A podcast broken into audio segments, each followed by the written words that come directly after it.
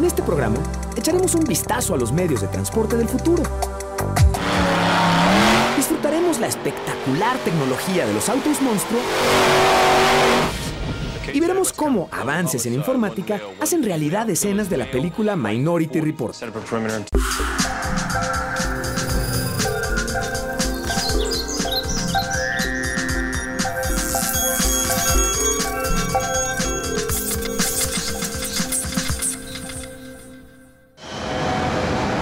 Bienvenidos a Factor Ciencia. Yo soy Emilio Saldaña y en esta ocasión nuestro programa trata sobre cómo la ciencia y la tecnología hoy no solamente generan motores más eficientes y más limpios, sino que nos hacen también más conscientes con el medio ambiente. Te va a gustar mucho el programa. Bienvenidos.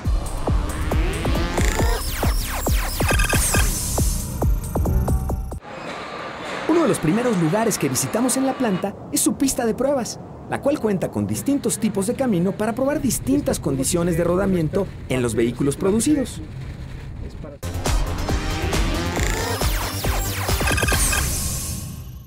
El primer vehículo conocido apareció en el siglo XVIII y era impulsado a vapor. Con él se trasladaban piezas de artillería. Después de otros intentos, en 1885 llegó el automotor de combustión interna que se utiliza hoy día. Estos, por ejemplo, son unas verdaderas joyas que nos permitieron presentarles nuestros amigos de la planta de Ford Motor Company. Se trata de un modelo A de 1903, que es por cierto la fecha de la fundación de Ford Motor Company.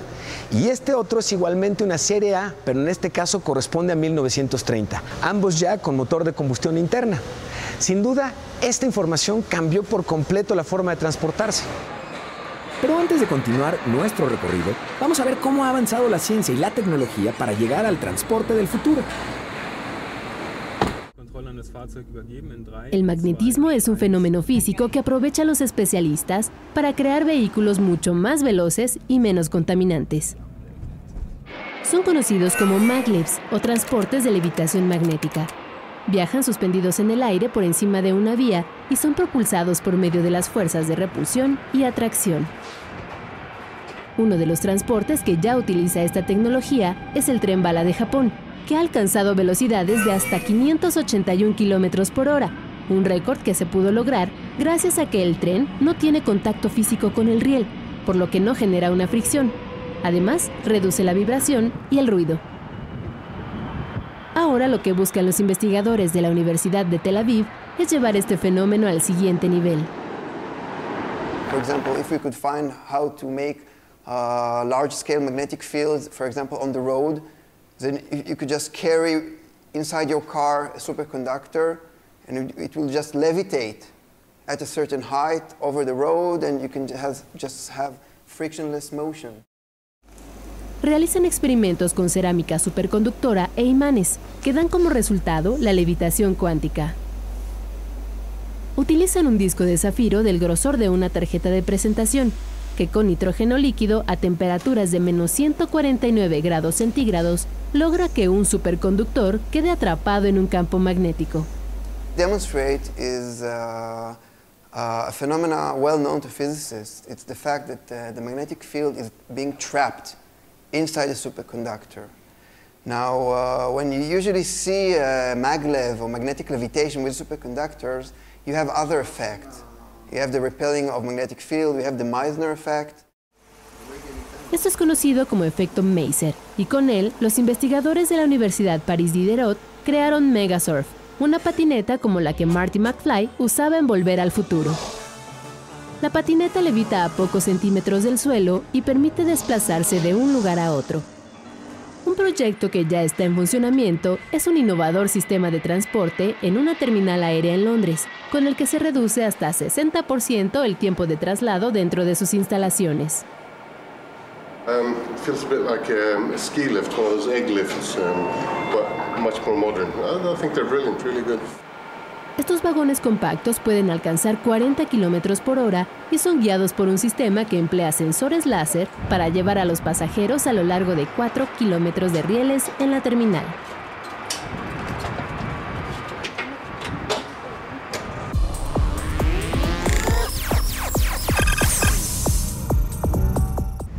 En Factor Ciencia nos gusta mostrarte las cosas tal cual son. Así que ideamos un experimento para que sepas qué pasa cuando te distraes para contestar tu celular. 1, dos, tres. Tres segundos. Contamos tres segundos de que pasara este coche, que es el tiempo que te toma más o menos en desbloquear tu teléfono y contestar sí o no o un RT para tu tweet. Quiero que veas cuál es la distancia que dejas de observar el camino y lo que podría pasar en esta distancia cuando tú estás contestando un mensaje en tu celular. Quisimos hacerlo tan gráfico porque no encontramos otra forma de hacerte consciente de lo peligrosísimo e irresponsable que es utilizar cualquier tipo de tecnología que distraiga tu vista del camino. Continuamos en Factor Ciencia.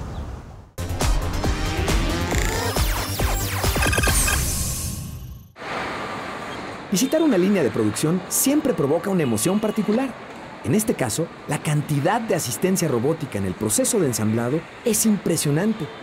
Cada uno de los procesos es validado y certificado por distintos sistemas, que son responsables de asegurar que la calidad y resultados son los mismos en todo momento, pudiendo detener la producción al momento en que se detecta la más mínima variación en los resultados esperados.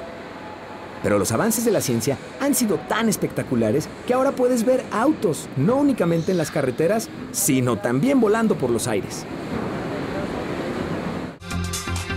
Este vehículo es un híbrido entre un avión y un auto compacto.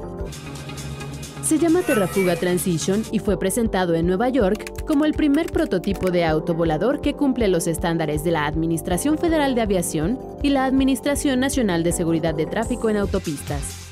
Así que está autorizado para despegar desde un aeropuerto y para circular por las calles. A gas pedal here that my right foot's on, and a brake pedal. So driving it's just like driving a normal automatic transmission car, steering wheel, gas, and brake. When I want to go flying, uh, my feet go out to rudder pedals on the outside. You can see when I'm moving these rudder pedals, I'm actually wiggling the rudders in the back of the vehicle. Right, we'll right get a now. shot, yeah. I've also got a control stick. Aunque se puede estacionar en una cochera, necesita de una pista de 520 metros para despegar. Con un tanque lleno puede almacenar 87 litros de gasolina convencional de 91 octanos. Ofrece un rendimiento de poco más de 12 kilómetros por litro en tierra y 10 kilómetros por cada litro de combustible en el aire, por lo que puede realizar vuelos en distancias medias. Gets bad, land, drive. Yeah. Very simple. Drive under the weather. When the weather gets bad, you don't want to be flying in bad weather anyway. Este vehículo volador ya completó su primer vuelo de prueba en el Aeropuerto Internacional de Plattsburgh, al norte de Nueva York, en Estados Unidos, donde alcanzó una altura de 1.400 pies.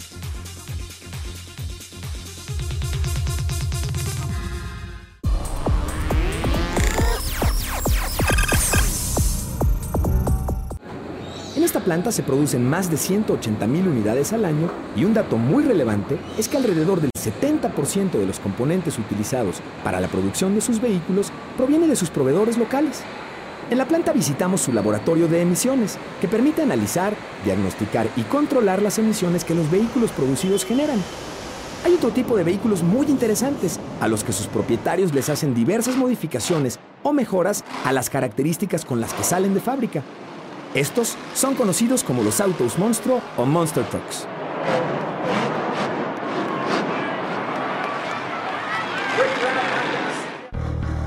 Son monstruos sobre ruedas para los que no existen obstáculos insuperables. Cuentan con una tecnología simple pero muy avanzada. Tienen poderosos motores que producen 1500 caballos de fuerza y que requieren de al menos 10 litros de metanol, un combustible altamente activo para recorrer apenas 80 metros. Estas máquinas están diseñadas para poner a prueba las leyes de la física y el ingenio de la mecánica automotriz. Miden casi 4 metros y pueden pesar hasta 4 toneladas y media, pero son capaces de realizar acrobacias en el aire y aterrizar para librar el siguiente reto. Para lograr cada salto sin destruirse, es necesaria una carrocería y neumáticos ligeros, lo que les permite tener más resistencia y peso en el chasis sin sacrificar la velocidad, la maniobrabilidad ni la seguridad de los pilotos. Además, sus sistemas de suspensión utilizan grandes amortiguadores. Cada llanta tiene instalados dos de 76 centímetros, creados especialmente para este tipo de vehículos que se rellenan con aceite y nitrógeno. Así pueden saltar a gran velocidad y caer suavemente. Hoy, los espectáculos de camiones monstruos son cada vez más populares y logran acrobacias más complicadas gracias a los avances de la ingeniería automotriz.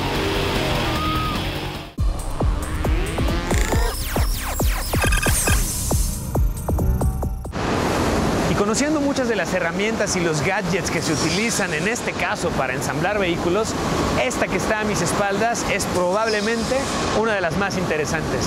Se trata de una de dos prensas que existen en todo el mundo, una en Tailandia y la otra aquí en México.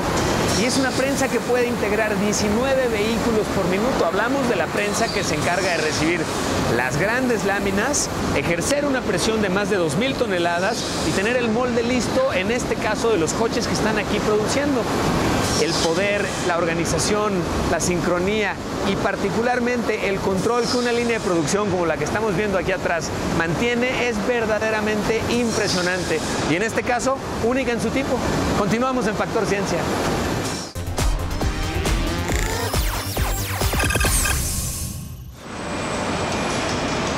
Te invito a que conozcamos los avances que en materia de ciencia y tecnología se están desarrollando en estos momentos en distintas partes del mundo.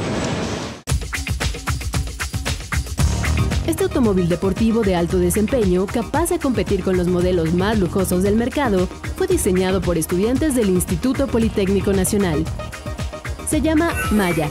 Sus líneas están inspiradas en el casco de un guerrero prehispánico y los trazos de las pirámides. Actualmente cuentan con un prototipo a escala perfectamente funcional.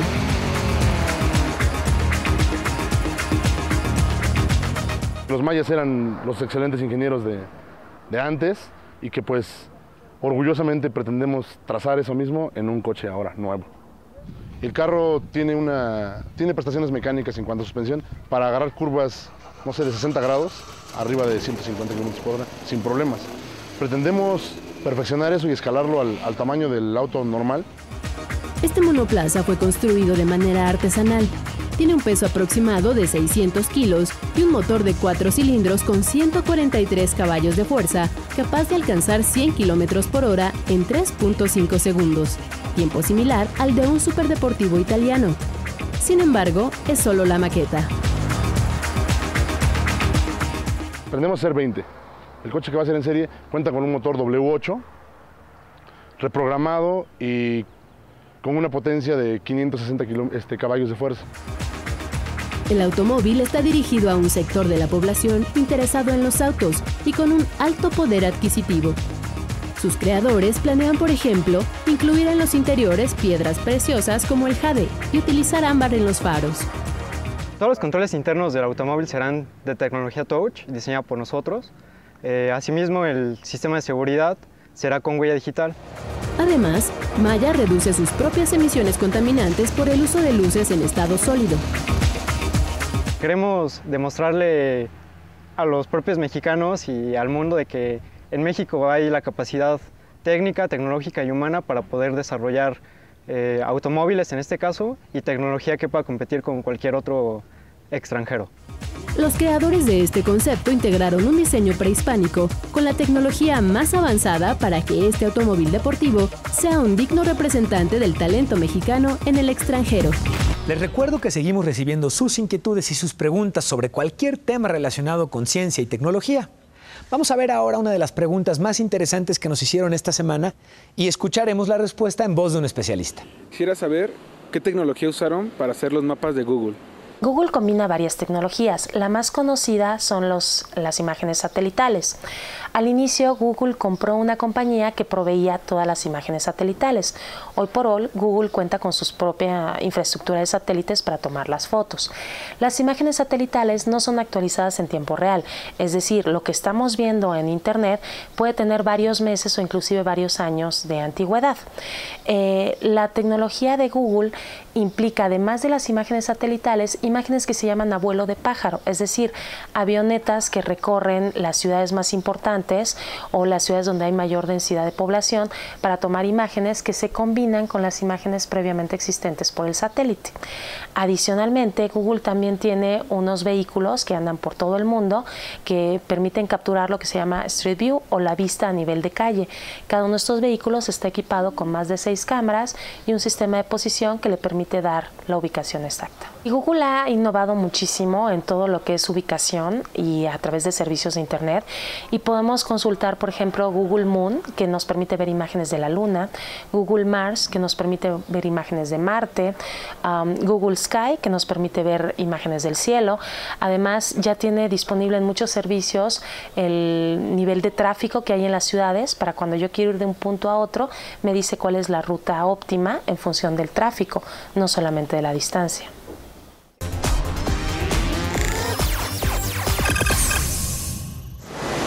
como ya es una costumbre en Factor Ciencia, nos gusta mostrarte cuando los encontramos a los gadgets de los gadgets. Y este que tengo a mis espaldas es justamente eso. Se trata de Perceptron y es un robot auditor. Si tú pensabas que los robots no tenían jefes que revisara su trabajo, estás equivocado. Perceptron se encarga de analizar cada uno de los robots y el trabajo que van realizando para monitorear y validar que en efecto se llevó a cabo correctamente. Este robot auditor envía cualquier error que pueda detectar a esta pantalla y apunta a dónde puedes encontrar este error. Con ello se permite detener la línea de producción, corregir o retirar el error y continuar con la producción sin mayor problema. Gadget de gadgets. Continuamos en Factor Ciencia.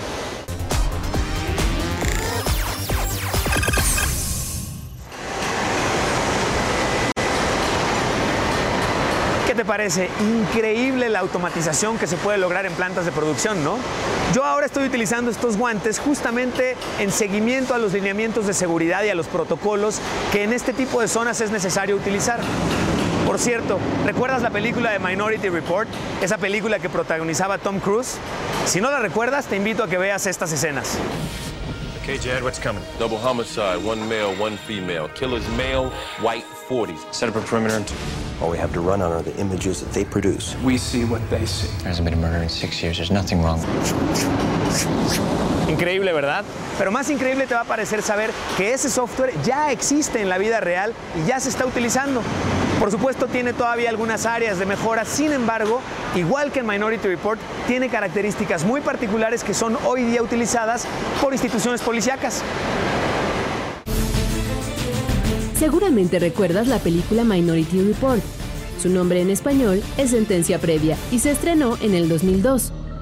En ella, Tom Cruise interpretaba al investigador John Anderton, quien revisa los datos de un probable asesinato utilizando un software operado solo con movimientos manuales.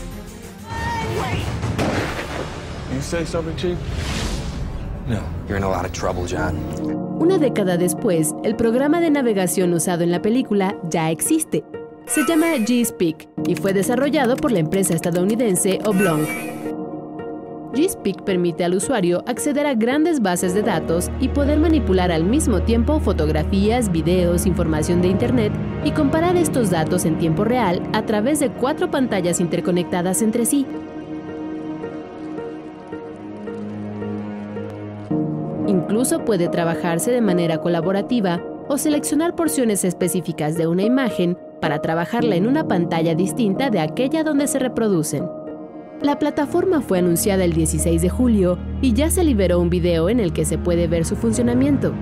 Por el momento, el software es para uso de las Fuerzas Armadas y policíacas.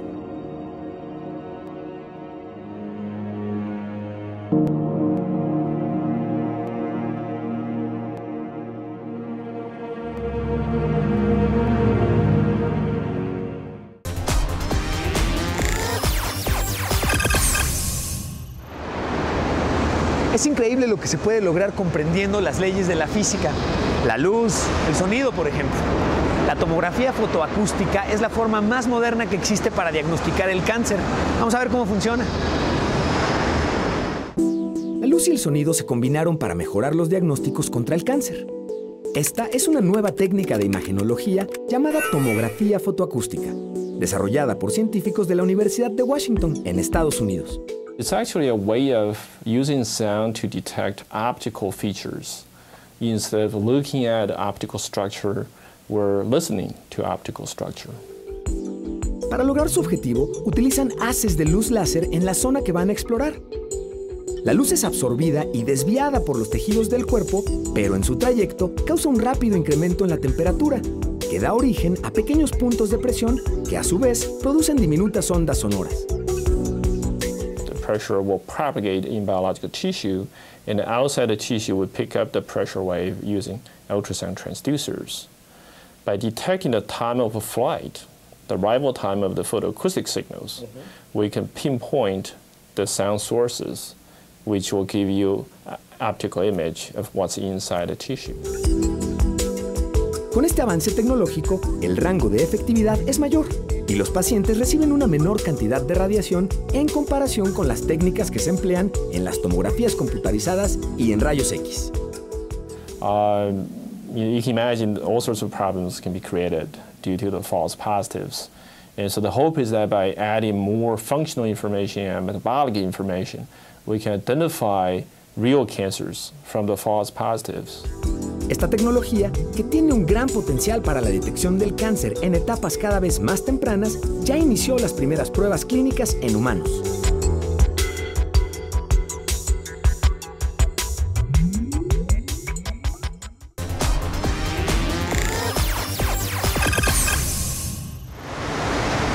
Cada que llenas tu tanque de gasolina en tu automóvil, estás contribuyendo a que agotemos el petróleo, una de las fuentes energéticas de mayor uso en la actualidad. Sin embargo, científicos hoy están trabajando para desarrollar nuevas energías alternativas. Te invito a que conozcamos lo que biotecnólogos del Instituto Politécnico Nacional están desarrollando en materia de biodiesel y bioetanol a partir de algas marinas. El uso de biocombustibles es ya una realidad. Sin embargo, los científicos no se detienen y continúan buscando materias primas para obtenerlo. En el Instituto Politécnico Nacional, los investigadores proponen utilizar las algas marinas y de agua dulce. Lo que pasa que dentro de los biocombustibles ya está más o menos probado que el que menor impacto genera es el de las algas, porque las algas no compiten con suelo mm, para grano o para plantar cualquier otro tipo de materia prima. Al igual que el diésel y la gasolina, el biocombustible fabricado a partir de algas genera CO2, pero cuando están vivas en su medio natural, las algas también lo capturan. Esto forma lo que los investigadores llaman un círculo cero. Una de las primeras tareas para hacer biocombustible con algas consiste en identificar las más adecuadas. Muchas de estas algas las aislamos de ecosistemas de, de México, por ejemplo, de, de, visitamos diferentes lugares en toda la República, lugares de agua dulce, agua salina, salobre y marina. Y tenemos, tenemos aproximadamente 25 cepas. Las algas que producen más lípidos son las que buscan mejores rendimientos. Así, en el caso del bioetanol, se busca que generen más azúcares. Hay diferentes factores que se pueden abarcar para hacer más competitivas las algas. La primera es eh, conseguir algas que tengan buen rendimiento y buen crecimiento. La segunda es los sistemas de crecimiento. ¿Qué reactores, reactores van a ser los mejores? Una vez que las han identificado, se cultivan en reactores como estos. Los biotecnólogos del Instituto Politécnico Nacional ya obtuvieron biocombustible a partir de algas en el laboratorio. El siguiente paso es hacer reactores más grandes a nivel industrial y modificarlas genéticamente para hacerlas más eficientes. Algo muy importante es vigilar el ciclo de vida del producto final y compararlo con otros biocombustibles fabricados a partir de granos como el maíz. Medimos el desarrollo sustentable de proyectos y procesos. Entonces, una de las maneras de medirlo es con eh, la herramienta de análisis de ciclo de vida, que mide todos los impactos de un proceso, de un producto, desde que nace, desde la cuna le llaman, hasta la tumba, o sea, hasta que muere. Con estas investigaciones no cabe duda que las algas ya tienen un lugar seguro en los biocombustibles del futuro.